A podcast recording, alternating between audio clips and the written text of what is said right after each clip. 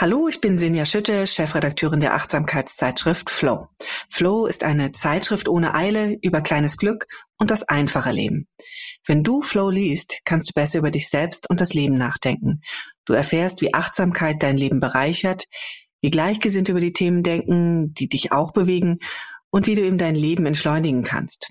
Außerdem liest du viele Geschichten über kreative und positive Psychologie. Und jedes Heft enthält auch noch zwei Papiergeschenke, wie zum Beispiel Poster oder Lesezeichen oder auch kleine Einschreibehefte oder Büchlein, in denen du reflektieren kannst. Und du als Hörerin dieses Podcasts kannst dir jetzt zwei Probehefte für 10 statt 15 Euro bestellen. Geh einfach auf die Webseite flow-magazin.de backslash Glück und bestelle deine Flow-Hefte am besten gleich noch heute. Ja. Viel Spaß damit.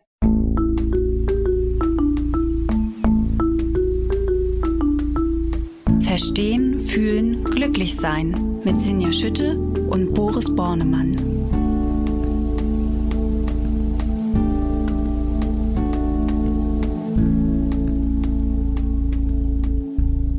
Hallo und herzlich willkommen bei Verstehen, fühlen, glücklich sein, dem Achtsamkeitspodcast. Und heute wie immer mit mir verbunden per App ist Dr. Boris Bornemann. Er ist Neurowissenschaftler und Kopf und Stimme hinter der Achtsamkeits-App Balloon, wie ihr wisst. Ja, hallo nach Berlin. Hallo Boris. Hallo nach Hamburg. Da spreche ich mit Sinja Schütte, die ihr eben schon gehört habt. Und sie ist die Chefredakteurin der Achtsamkeitszeitschrift Flow. Und wir haben wieder ein sehr schönes Thema uns ausgesucht für diesen Podcast. Und zwar wollen wir über Resilienz sprechen, also die psychische Widerstandskraft und wie wir sie eigentlich stärken können und wie wir mit, mit Achtsamkeit, ja, den Widrigkeiten des Lebens ein bisschen besser begegnen können. Ich möchte natürlich wieder starten mit der Frage, was genau ist Resilienz, Boris? Wie definierst du das? Ich übersetze das erstmal in psychische Widerstandskraft, so wie du es eben auch schon gemacht hast. Deutsches Wort hilft einem ja häufig ein bisschen besseres Gefühl dafür zu bekommen, was das eigentlich ist. Das heißt, es ist die Fähigkeit, Schwierigkeiten und Krisen zu bewältigen und auch sich nach ihnen wieder zu erholen, und als drittes könnten wir sogar noch sagen, idealerweise sogar gestärkt aus ihnen hervorzugehen. Also dieser Dreiklang, das Überstehen, sich danach auch wieder erholen und vielleicht sogar an den Schwierigkeiten wachsen. Und ich will das vielleicht nochmal mit zwei Bildern verdeutlichen zu Resilienz. Das eine habe ich von einem Resilienztrainer Ben Hartwig, äh, der auch Improvisationstheaterspieler ist, deswegen kenne ich ihn gehört, das fand ich sehr schön. Und zwar hat er gesagt, wir wollen eher wie so ein Knautscheball sein. Also zum Beispiel im Vergleich zu einer Glaskugel. Ja, eine Glaskugel ist starr und die zerbricht, wenn sie unter Belastung kommt. Und so ein Knautscheball, na, der kann sich irgendwie anpassen. Also so ein Schaumstoffball zum Beispiel. Und der springt danach aber auch wieder in seine Form. Ist vielleicht ein so ein Bild zur Resilienz, was ganz schön ist. Und ein anderes ist äh, wenn wir an einen Baum denken, Bäume brauchen ein gewisses Maß an Wind, um starkes Wurzelwerk zu bekommen. Und so ist es vielleicht auch mit uns.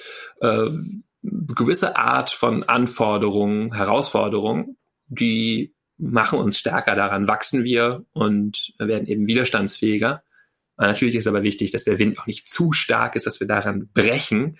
Äh, aber ja, so ein, äh, eine starke Verwurzelung, eine große Sicherheit und innere Ruhe und Kraft können wir auch erlangen, indem wir eben immer wieder schauen, was lehrt mich denn diese Herausforderung. Da sind ja schon zwei richtig schöne Bilder, mit denen ich gut was anfangen kann. Ein Knautscheball oder ein, ein fest verwurzelter Baum, der sich gegen Wind und Widrig Wetterwidrigkeiten stemmt. Und da erkenne ich natürlich auch schon den Bezug zur Achtsamkeit. Für mich ist natürlich die Frage, das, was du beschrieben hast, ist ja ein, sag ich mal, psychologisches Phänomen. Wie kommt das mit der Achtsamkeit dann zusammen? Was, was, wie greift das ineinander? Was, was, welches Verhältnis hat das Thema Resilienz in Bezug zur Achtsamkeit? Ja, ich will da zunächst so ein paar Studien benennen, bevor wir dann genauer einsteigen, wie uns die Achtsamkeit dabei hilft und auch was wir machen können, vielleicht auch an Übungen oder so kleinen äh, Hilfestellungen im Alltag. Hm, und da zunächst zu der Frage, wie greift das ineinander? Die beiden Konstrukte Resilienz und Achtsamkeit, also wie sie gemessen werden über Selbstbericht, Fragebogen, Befragung von Menschen, die haben erstmal eine sehr enge Überlappung, also haben so eine Korrelation statistisch von so Punkt 6, 7 habe ich in einer äh, Studie gefunden. Das ist, um es so einzuordnen für die Nicht-Statistikerin, eine recht ordentliche Überlappung, ungefähr so groß wie Körpergröße und äh, Gewicht. Ja, also äh, in der Größenordnung. Das heißt, hängt schon relativ eng zusammen. Wer achtsam ist, äh, gut innere Prozesse wahrnehmen kann und äh, für sich sorgen und alles, was dazu gehört, ist in der Regel auch äh, resilienter, also widerstandsfähiger. Mm, und man kann auch erkennen, das ist zum Beispiel in einer großen 2009 erschienenen Meta-Analyse einfach über Achtsamkeit, wissen wir, Achtsamkeit äh, reduziert Stress, Ängstlichkeit, Grübeln, also quasi die Gegenteile von Resilienz. Das ist so erstmal ein ganz grober Zusammenhang. Ähm, und dann vielleicht noch zwei Studien zu diesen Aspekten von Knautscheballigkeit und auch äh, Wachstum, also Wurzelwachstum, um diese Bilder nochmal aufzugreifen. Und zwar äh, finden wir in ganz vielen Studien, dass die entscheidende Veränderung, die durch Achtsamkeits- oder auch Selbstmitgefühlstraining sich einstellt, nicht unbedingt die äh, Stressreaktion in einer akuten Stresssituation ist, sondern wie stark, wie schnell wir uns davon wieder erholen. Also manchmal gibt es auch Veränderungen in einem Stresstest, äh, dass dann weniger Cortisol ausgeschüttet wird oder Menschen einfach angeben, sich dabei wohler zu fühlen. Ähm, häufig ist es so, Cortisol wird trotzdem ausgeschüttet und Leute fühlen sich gleichzeitig wohler dabei. Es hat was damit zu tun, dass wir das Cortisol in der Situation auch brauchen, wenn wir eine Belastung haben. Das Cortisol sorgt ja dafür, dass wir mehr Zucker im Blut haben, also die Muskeln und das Gehirn quasi besser mit Energie versorgt sind. Das ist also ganz wichtig. In der Stresssituation werden wir uns weiter anpassen, aber danach knautschen wir schneller wieder zurück, wie man zum Beispiel in einer Studie äh, gefunden hat von Kameny und anderen 2012. Die haben so ein äh, achtwöchiges oder sechswöchiges Training untersucht mh, hm, zu eben Emotionsregulation mit kontemplativen Methoden, also Achtsamkeit, Mitgefühl, Gefühle verstehen. Und da sieht man, dass die nach dieser Stresssituation wesentlich schneller in einen parasympathischen Zustand zurückkommen, also in einen Zustand, der auf Ruhe und Erholung äh, fokussiert ist. Das heißt, wir können den Stress einfach schneller wieder loslassen hinterher. Das ist so eine Studie zum Thema eben Knautscheballigkeit und jetzt äh, nochmal die, die, die Wurzelmetapher. Ähm, da sage ich später auch noch mal ein bisschen was zu, aber jetzt schon mal, schon mal eine ungarische Studie letztes Jahr erschienen, wo Studierende äh, Achtsamkeitstraining gemacht haben und das einen Einfluss darauf hatte, wie sehr sie sich auch schwierigen Herausforderungen stellen. Also die haben beide, es gab verschiedene Gruppen, die haben beide an einem Growth Mindset gearbeitet, also ging darum schon eigentlich speziell dieses Wachstums-Mindset äh, sich anzueignen, was eben verschiedene Vorteile hat, also eben eher Schwierigkeiten auch als Herausforderungen zu sehen. Aber das hat besser funktioniert bei Menschen, die gleichzeitig auch noch Achtsamkeitstraining gemacht haben, weil unter anderem wir eben bemerken, ah, diese zum Beispiel selbstabwertenden Gedanken, ähm, die muss ich nicht unbedingt glauben oder die gehen auch vorüber und das ist nicht die Realität. Also das sind so einzelne Aspekte. Also hat jedenfalls dazu geführt, dass sie, wenn sie die Auswahl hatten zwischen Aufgaben, bei denen sie die Aussicht hatten, dass sie sie ganz leicht lösen und Aufgaben, bei denen ihnen gesagt würde, hier wirst du vermutlich scheitern, aber du wirst was lernen können, wählen sie eher die zweiten. Ähm, also hier schon mal so eine erste Evidenz dafür, dass wir durch Achtsamkeit eher in so ein, so ein Mindset reinkommen, was eben darauf ausgerichtet ist, dass wir wachsen also selten ist mir so klar geworden, warum ich unbedingt jeden Tag ähm, meine Achtsamkeitsübungen machen sollte, weil ähm, ich glaube, dieser Zusammenhang da ist ja so unmittelbar, äh, wie du das schilderst, ähm, dass es uns einfach sehr, sehr gut tut, uns darin zu trainieren, achtsam zu sein und mit den einzelnen Techniken und Praxis-Themen ähm, ähm, sich zu beschäftigen, die Achtsamkeit uns bietet. Ähm, vielleicht können wir jetzt einmal genau in, in diesen Praxisteil auch ein Stück gehen und sagen, wie genau verknüpfe ich denn dieses Resilienztraining mit den Achtsamkeitspraxis oder Praxis, äh, Techniken, die ich kenne? Welche bieten sich an? Was schlägst du uns vor, Boris? Mhm. Also, ich würde gern so fünf Bereiche durchgehen. Wir beginnen mal mit Präsenz, mit äh, Gegenwärtigkeit, was ja ein zentrales Element von Achtsamkeitsschulung ist. Das heißt, wir lernen immer wieder in den Moment zu kommen.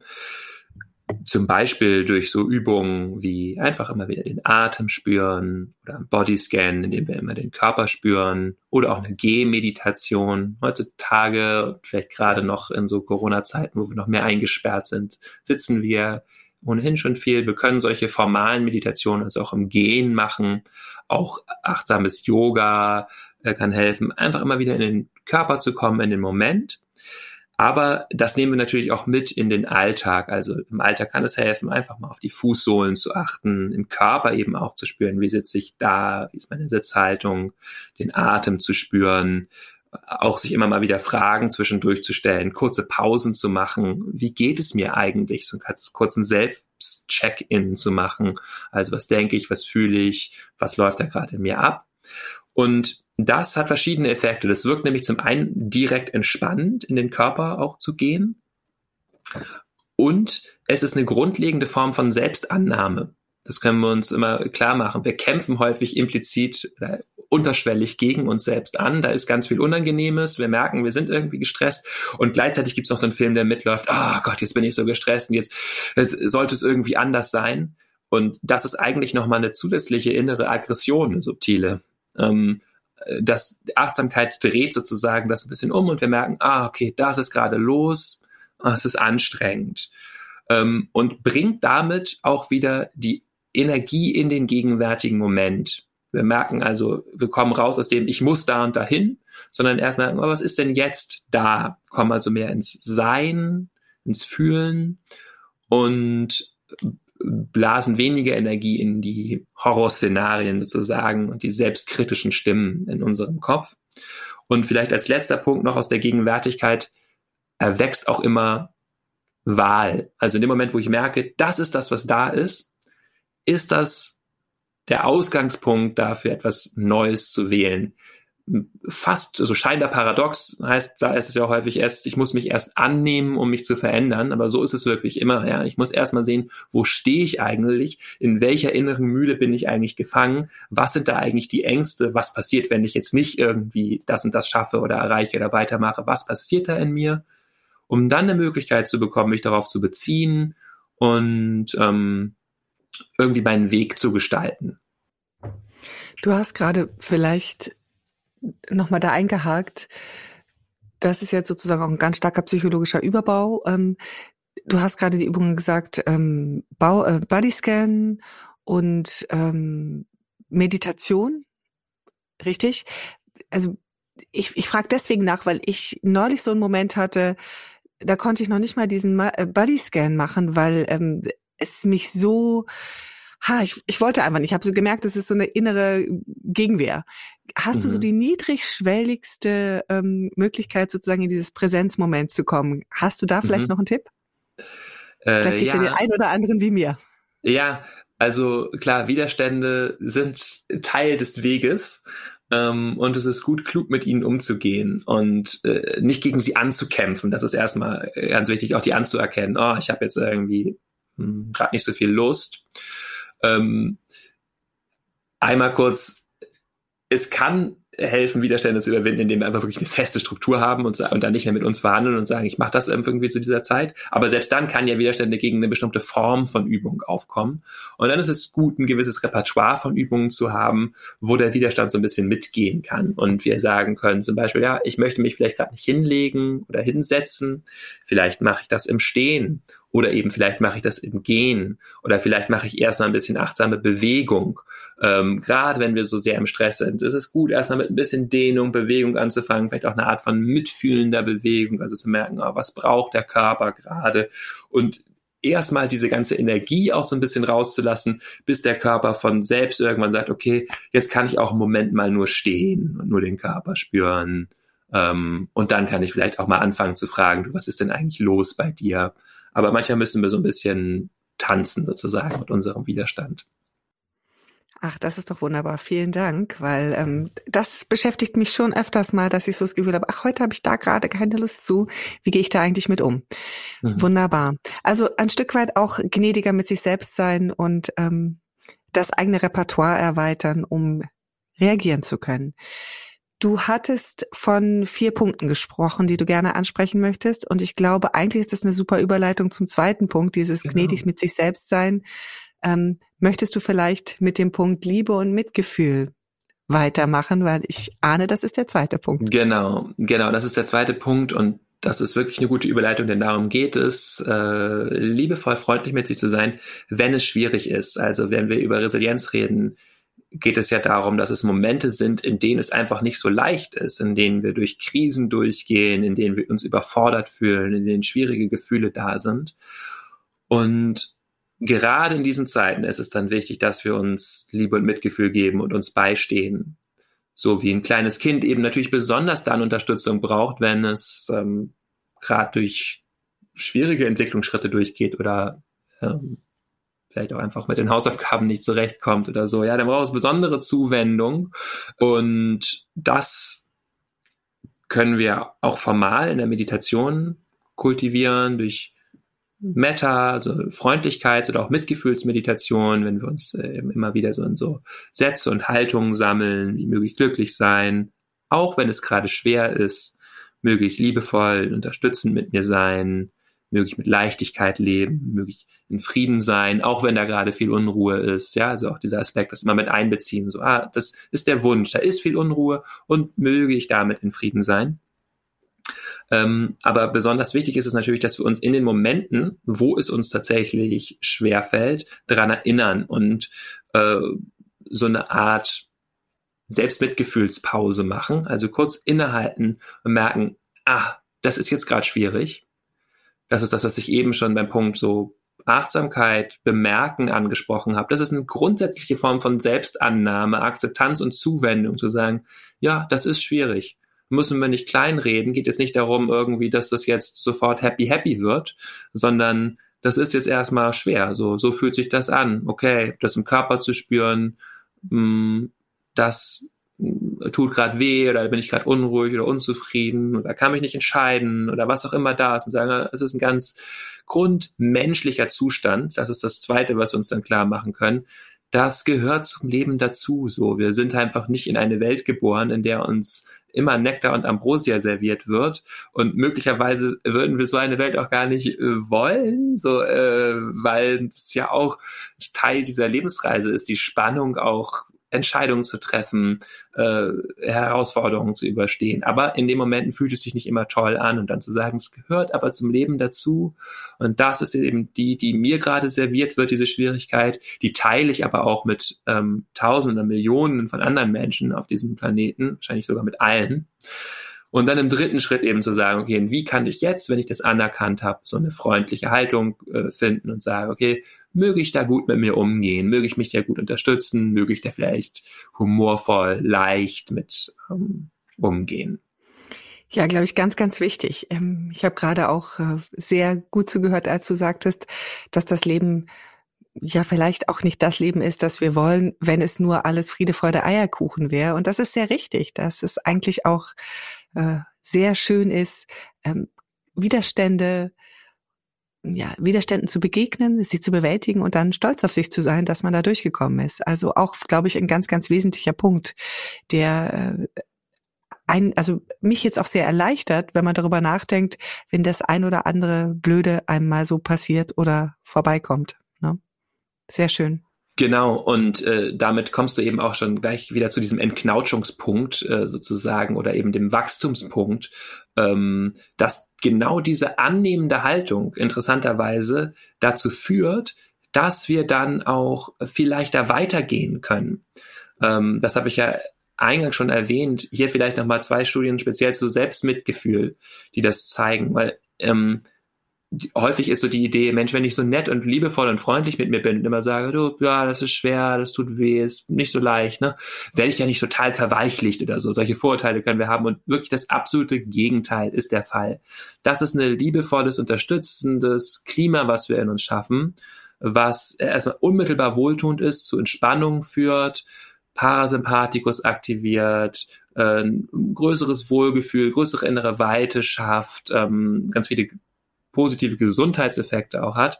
Ähm, aber vielleicht zu diesem Entknautschungseffekt hm, kann, konnte zum Beispiel gezeigt werden, dass Studierende, die so ein schlechtes Testergebnis zurückbekommen, wenn sie dann hart mit sich ins Gericht gehen, sagen, ja, du kannst das einfach nicht, ähm, ich schäme mich, ich will mich damit nicht weiter beschäftigen, sozusagen, ich schiebe das weg, das ist selbstwertgefährdend, wenn ich so daran hänge, es muss immer alles perfekt sein dann sage ich eben, das schiebe ich lieber weg, gucke ich gar nicht weiter hin.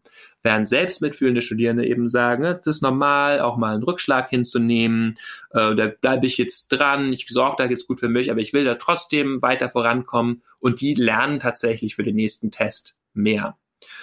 Ähm, ähnlich ist es auch, auch in der Studie, wo äh, es ist dieselbe ähm, Studie, die verlinken wir natürlich auch wieder in den Show Notes, wo Studierende über ihre persönlichen Schwächen erstmal schreiben und dann werden sie gefragt, möchtest du mit jemandem sprechen, der genau die gleiche Schwäche hat wie du, aber da schon ordentlich dran gearbeitet hat und dann einen Weg mit äh, gefunden hat, mit umzugehen? Oder mit jemandem, der einfach auch nur dieselbe selbe Problem hat, oder mit jemandem, bei dem das noch viel schlimmer ist. Ne?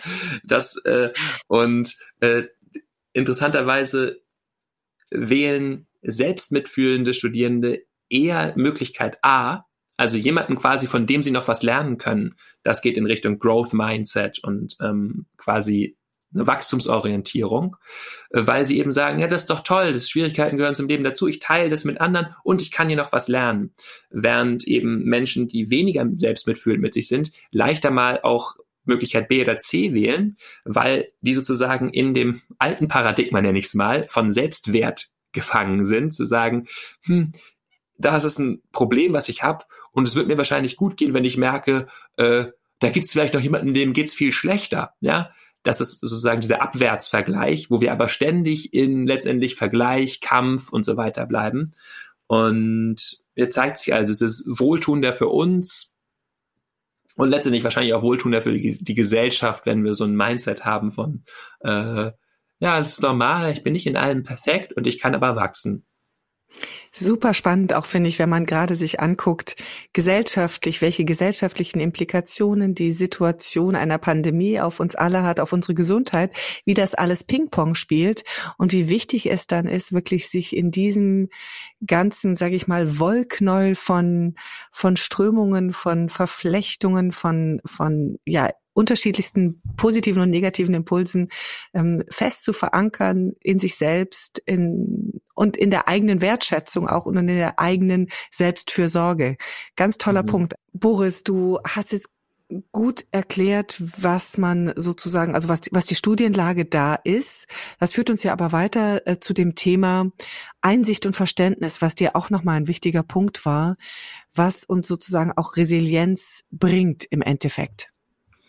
Genau, also was so unsere inneren Stauchungen und Verletzungen und äh, äh, ja, uns eingedrückt fühlen, nicht zufrieden sein angeht, das sind ja immer letztendlich innere Punkte. Das sind eigentlich unsere Bedürfnisse, die da nicht zur Geltung kommen. Und deswegen ist es schlau, wenn wir so ein bisschen einen Blick nach innen haben und nicht an dieser äußeren Frustration sozusagen hängen bleiben. Also äußere Frustration wäre zum Beispiel, jetzt ist Corona, ich kann keine Partys feiern, ich kann nicht so ausgelassen sein, das ist total nervig. Dann nehme ich sozusagen so eine Delle mit, fühle mich so eingedellt und vielleicht zerbricht sogar irgendwie was in mir. Ich bin total ja, traurig, dass es sozusagen eine eher eine nicht so anpassungsfähige Kugel. Die Knautschekugel guckt sozusagen, wie kann sie sich geschmeidig hier mit ihren Bedürfnissen in diese Situation rein äh, bewegen und überlegt, okay, worum geht's mir eigentlich? Also dieses Gefühl, was jetzt da ist. Was ist das für ein Gefühl? Äh, ah, okay, ich fühle mich irgendwie so ein bisschen träge und schlapp und da ist so eine Sehnsucht, ja, wonach eigentlich? Nach Leichtigkeit, Ausgelassenheit, Spiel, Lachen und dann zu schauen, ah, wo kann ich das vielleicht trotzdem äh, befriedigen? Und dann zu sagen, einen Weg zu finden, ah, vielleicht der Spieleabend mit meinen Mitbewohnenden oder meinen, meiner Familie oder Leuten, die ich jetzt gerade treffen darf. Oder auch der eine Freund, die eine Freundin, die irgendwie immer so lustig ist, vielleicht gehe ich mit der einfach mal auf ein Bier spazieren oder so und merke, ah, okay, da kann ich das finden. Und ähm, ja, behalte mir sozusagen so eine gewisse Geschmeidigkeit, also und die, die erhalte ich letztendlich dadurch, dass ich nach innen gehe, ja, also dass ich nicht so sehr dran hänge, das und das im Außen ist falsch und wenn das, solange das nicht anders ist, muss ich unglücklich sein, sondern merke, okay, eigentlich geht es hier um was Inneres. Und was ist das? Und wenn ich das hier gefunden habe, kann ich sozusagen wieder nach außen gehen und gucken, wo ich das finde. Also am Ende natürlich die Frage, was brauche ich in dieser genau. Situation? Das ist also einmal diese Innenansicht, diese, dieses Reflektieren, was brauche ich, was sind meine inneren Bedürfnisse. Aber wir haben ja auch äußerliche Bedürfnisse, die uns sehr gut helfen können, eine äh, resilientere ähm, ja oder resilienter zu werden. Ähm, da hast du auch einiges mitgebracht, was uns da gut tun kann. Stichwort Struktur. Kannst mhm. du ein bisschen aufzählen, wie wir sozusagen neben der inneren Reflexion auch äußerliche äh, Rahmenbedingungen schaffen, die es uns leichter machen, Re Resilienz aufzubauen? Ja, ähm, ich merke, ich klebe gerade total an diesem Bild von dieser Knautschekugel und ich überstrapaziere das jetzt mal völlig und sage, es hilft einfach, es hilft der Kugel, wenn sie auch mal weiß, wo sie lang rollen soll, ja. Und wenn nicht irgendwie ständig immer alles neu geformt werden muss und äh, sondern so ein bisschen Bahnen einfach existieren, in denen wir auch mal rollen können und ähm, fließen können. Deswegen ist Struktur so wichtig und hilfreich. Also Struktur hat, glaube ich, manchmal einen schlechteren Ruf oder äh, im Sinne von, das irgendwie einzwängt oder so. Meine Erfahrung, gut, ich mag Struktur auch irgendwie per se als Mensch, glaube ich, ganz gerne, aber ähm, so ist, aber eben aus dem Grund, dass ich merke, wenn da eine Struktur ist, dann kann ich mich total in die Struktur hinein entspannen. Wenn ich zum Beispiel weiß, morgens habe ich äh, ne, eine halbe Stunde Zeit für Meditation, dann kann ich in der Zeit auch ganz da im Moment sein. Also sich so Routinen zu schaffen. Und natürlich auch Routinen, von denen ich weiß, das tut mir gut, das erhält meine Energie. Also zum Beispiel eben abends dann den Sport zu machen oder eben was auch immer, zwei, drei Termine in der Woche, wo ich das mache. Ähm, aber auch sowas wie einfach meine Arbeitszeiten, wo ich weiß, da arbeite ich, aber da mache ich auch Pause, auch da eine verlässliche Struktur zu schaffen für Pausen. Ähm, das ist so, sage ich mal, ja, was Struktur angeht, was hilfreich ist. Und es ist schon immer wichtig, auch Zeiten einzubauen, in denen wir quasi entknautschen, natürlicherweise, nämlich ähm, Zeiten, in denen wir einfach abschalten können, Probleme loslassen, weil äh, wir neigen ja häufig dazu, das so fest zu brennen, gerade wenn wir irgendwie ein Problem wälzen, dann kommt das immer wieder, immer wieder, immer wieder in unserem Kopf hoch. Und wenn wir einfach eine Zeit haben, wo wir mal nicht dran denken, ist das schon viel wert. Und das kann meinetwegen auch die Lieblingsserie sein auf Netflix, wenn wir das halbwegs oder auf einem anderen Streamingdienstanbieter, wenn wir das so äh, halbwegs ja, achtsam auch einsetzen, als ich gönne mir das jetzt mal, ich versack jetzt hier einfach mal eine Stunde oder zwei vor diesem Schirm. Aber es gibt natürlich viele andere Tätigkeiten, die vielleicht noch ein bisschen erfüllender sind, äh, dann zu lesen oder schwimmen zu gehen, Handarbeit zu malen, Musik zu hören, mit unseren Kindern zu spielen oder ganz hilfreich ist es, wenn wir Menschen in unserem Umfeld haben, die uns in irgendeiner Weise unterstützen. Das ist klar, ne? wir sind soziale Wesen, aber wir können gerade besonders in solchen Zeiten, in denen es schwierig ist, darauf achten, dass wir äh, auch den Kontakt suchen. Also viele Menschen machen das ja auch automatisch. ähm, um mal kurz ein Gender-Stereotyp aufzuziehen, Männer manchmal nicht so sehr. Die haben häufig eher nochmal so gelernt, sich dann zurückzuziehen, alles alleine auszumachen, was aber in den seltensten Fällen wirklich hilfreich ist. Also Zeit alleine ist schon auch natürlich hilfreich und wichtig zu sich zu sortieren, aber dann doch auch immer wieder Menschen aufzusuchen, mit denen wir unsere schwierigen Gefühle einfach teilen können. Also das ist häufig schon das Allerwichtigste, dass es einfach jemanden gibt, der uns mal zuhört so und ähm, das ist schon mal häufig einfach sehr unterstützend. Äh, da braucht es gar nicht viel, sondern einfach jemanden, dem man das vielleicht auch einfach sagen kann, ich brauche jetzt gar nicht deinen Ratschlag, sondern ich wollte einfach mal kurz, kann ich mal kurz mit dir reden, irgendwie, mir geht's gerade nicht so gut. Ähm, den entbinden von der Pflicht, da jetzt irgendwie viel zu, zu sagen, aber ähm, vielleicht auch einfach nur eine Umarmung oder einfach nur ein offenes Ohr. So, das ist einfach das Miteinander teilen. Ähm, und natürlich ja, wenn da auch noch Menschen sind, die uns da noch ein bisschen aufbauen und vielleicht noch was Schönes mit uns machen und so, kann das auch hilfreich sein. Aber einfach dieser soziale Kontakt, der tut uns ähm, gut und das ja kann man mal ganz technisch wirklich als Ressource bezeichnen in unserem Leben äh, die, äh, die uns durch schwierige Zeiten durchbringen. Ähm, und dann ist es natürlich schon auch gut, wenn wir immer mal wieder unseren Fokus auch darauf lenken können, was wir an uns selber mögen, was ich gut kann, uns auf unsere Stärken fokussieren. Gerade in Zeiten, wo es äh, ein bisschen ähm, schwierig ist, kann, können uns solche Fragen auch stärken oder auch, wofür ich dankbar bin. Also ein bisschen diesen Fokus auf das zu lenken, äh, was einfach ja gut, stark, stabil, stützend in meinem Leben ist. Das sind natürlich auch nochmal ganz konkrete Dinge, Menschen haben und einfach mich selber stärken, indem ich mir klar mache, was sind meine Stärken, was sind, was ist das, was ich kann, was habe ich da. Aber ein großes Ding haben wir, glaube ich, noch vergessen. Und ist das nicht auch die Sinnhaftigkeit meines Tuns, ähm, meines Daseins?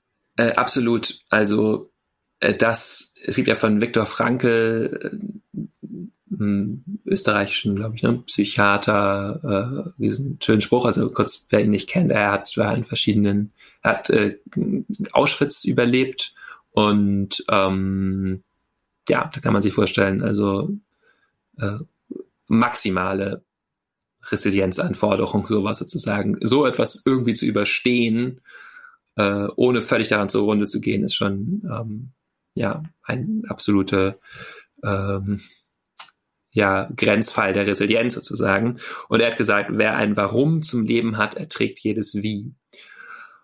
Und das kann man, glaube ich, nicht stark genug betonen, dass ganz entscheidend ist, dass wir so diesen ja, Sinn oder diese Richtung im Leben behalten, etwas Herzgefühltes, ein herzgefühlter Sinn. Äh, wir haben hier auch mal über Sinn geredet, also das hat aus meiner Sicht ja tatsächlich auch viel mit Sinnen zu tun, also nicht nur ein theoretisches Konstrukt, sondern dass ich weiß, warum ich meine Arbeit mache, zum Beispiel, wenn es da ganz viel Stress drin gibt. Wenn ich das weiß, dann überstehe ich auch ganz viele Hindernisse und merke, das läuft jetzt nicht so gut, das habe ich jetzt noch nicht so gut hingekriegt. Ähm, und ich kann weitermachen, weil es mir eben wichtig ist, weil da letztendlich Liebe reinfließt in meine Arbeit und die erneuert sich immer wieder.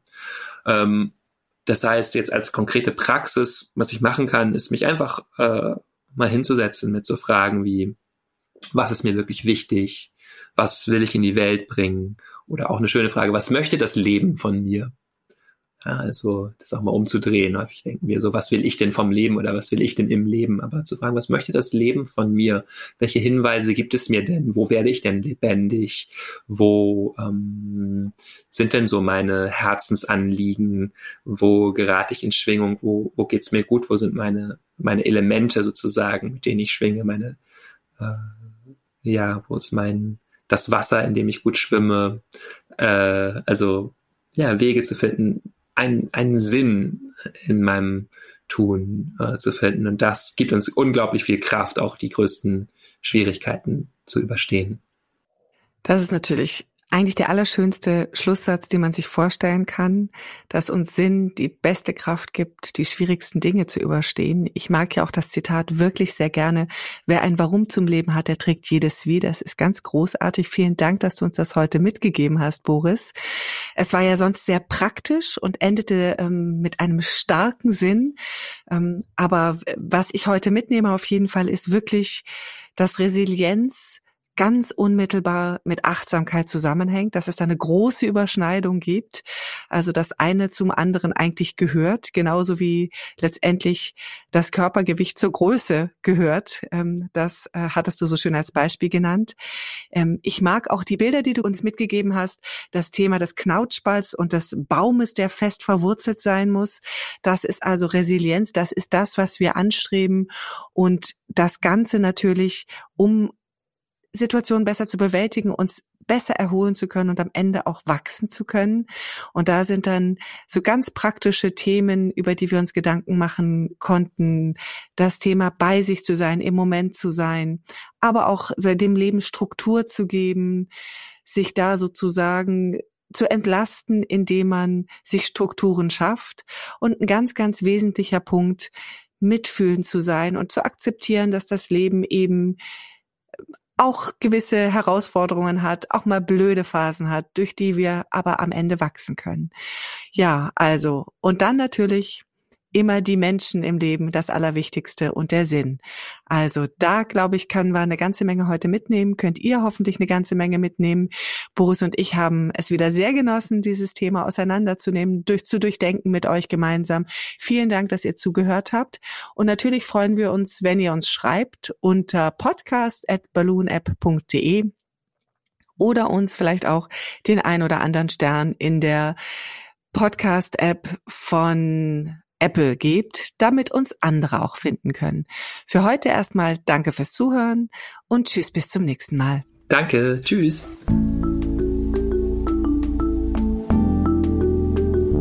Das war Verstehen, Fühlen, Glücklich Sein, der Achtsamkeitspodcast.